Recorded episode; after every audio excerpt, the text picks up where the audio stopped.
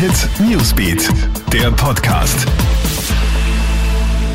Dienstagmorgen ist es Hallo Gilbert Stadelbauer da vom Krone Hit Newsbeat. Hier das aktuelle Update für dich. Mit deftigen Worten attackiert der türkische Präsident Erdogan Österreich. Er verfluche den österreichischen Staat, sagt er nun.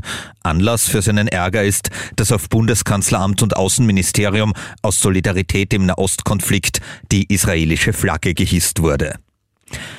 Startschuss für die Zentralmatura. Morgen finden die ersten Prüfungen statt. Übermorgen steht dann Deutsch an. Wegen Corona auch dieses Jahr alles nur schriftlich. Nur wer will, kann sich mündlich prüfen lassen. Von einer Matura Light kann aber keine Rede sein, betonen Schülervertreter. Immerhin hat man zwölf oder dreizehn Schuljahre hinter sich und die letzten einen Vierteljahre mit Distance Learning seien alles andere als einfach gewesen, sagt Anthony Grünsteidl, der Obmann der Schülerunion. Sechs Monate Haft auf Bewährung. Dieses Urteil hat gestern jener Zahnarzt aus Salzburg ausgefasst, der trotz positivem Corona-Test weiter Patienten behandelt hat.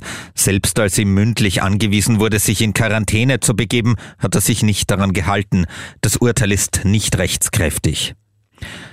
Und Ariana Grande ist unter der Haube. Die 27-jährige Sängerin hat am Wochenende geheiratet und zwar ihren Verlobten, den Immobilienmakler Dalton Gomez. Es war eine nur sehr kleine, intime Feier mit weniger als 20 Gästen, berichtet das US-Magazin People. Verlobt hat sich das Paar im vergangenen Dezember. Das war unser Krone Hit Newsbeat Podcast. Dir einen schönen Start in den Dienstag. Krone Hit Newsbeat, der Podcast.